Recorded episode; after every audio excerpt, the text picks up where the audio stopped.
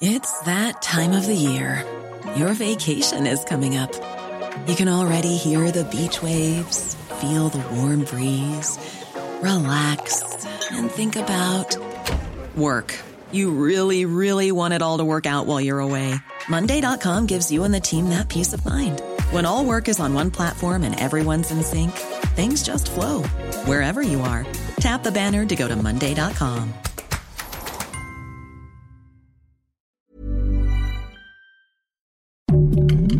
Heraldo Podcast, un lugar para tus oídos.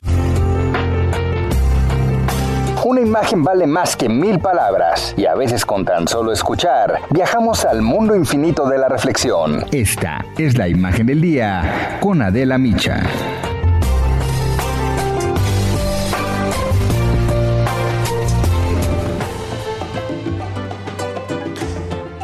Pasado 21 de junio, Michelle Bachelet, alta comisionada de Naciones Unidas para Derechos Humanos, urgió al gobierno de México a que detuviera los ataques discursivos contra sus opositores. Un día antes, en su visita a nuestro país, el secretario de Estado del Vaticano, el cardenal Pietro Parolin, exhortó a que México supere la polarización.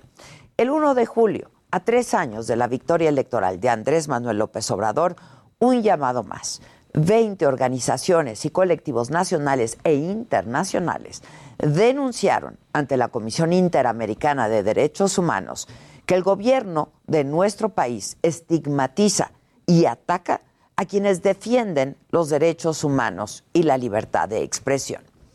En la sesión de la Comisión Interamericana de Derechos Humanos se acusó al gobierno de silenciar, censurar y atacar a la oposición.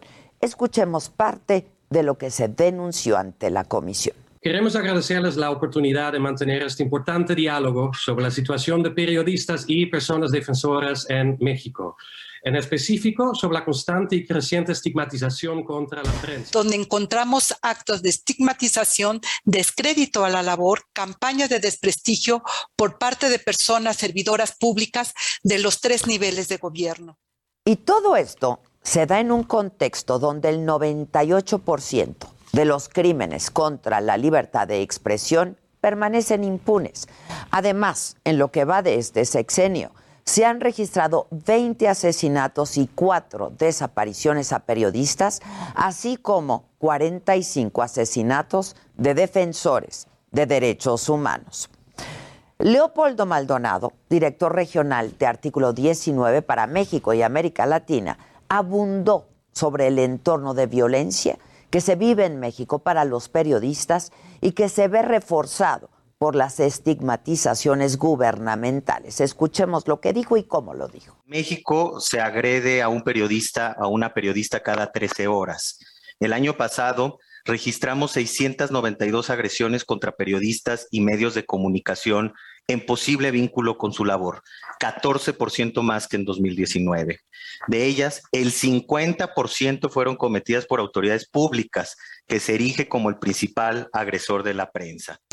Las denuncias se presentan en un momento en el que el presidente decidió incrementar la intensidad de esta ofensiva contra los medios de comunicación en el quién es quién, en las mentiras de la semana, que es un espacio en realidad para exhibir a periodistas.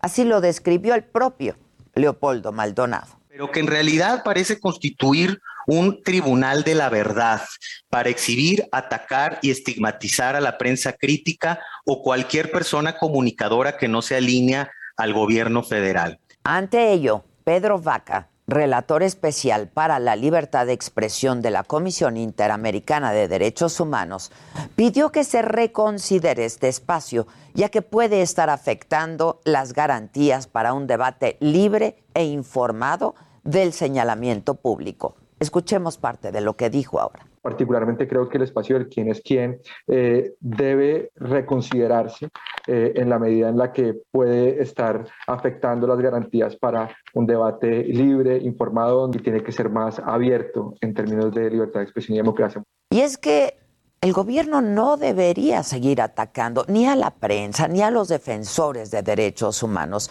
No solamente se expone la vida de los periodistas, sino que se ponen en entredicho los cimientos de la libertad de expresión, el acceso a la verdad y el diálogo, el diálogo democrático.